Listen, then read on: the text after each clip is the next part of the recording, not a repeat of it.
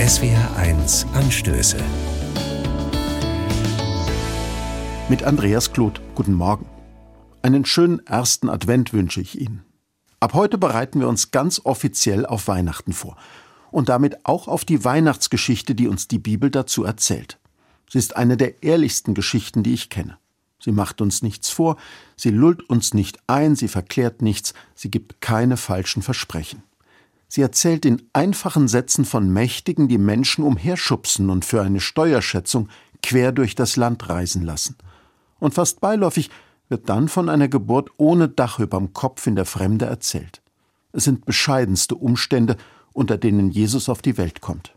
Nur ganz wenige andere Menschen kommen vor. Hirten, die im Auftrag ihres Arbeitgebers im Freien übernachten müssen.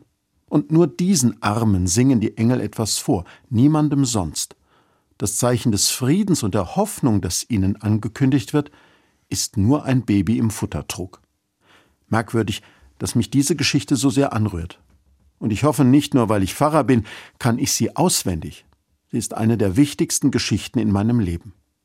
Manchmal denke ich, die Geschichte wartet seit fast 2000 Jahren immer wieder darauf, dass wir sie wirklich brauchen. Sie erzählt von Bedürftigkeit und Verletzlichkeit, Sie erinnert uns mit ihren alten Worten daran, worauf wir heute konkret miteinander angewiesen sind. Herzenswarme und bezahlbare Energie für alle. Zusammenhalt und Freude an der Demokratie.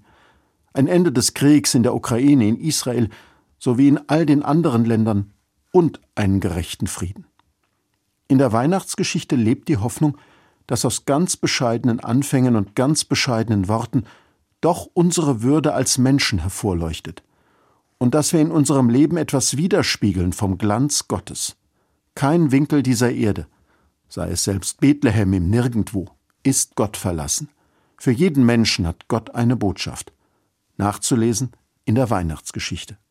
Andreas Kloth aus Mainz von der Evangelischen Kirche.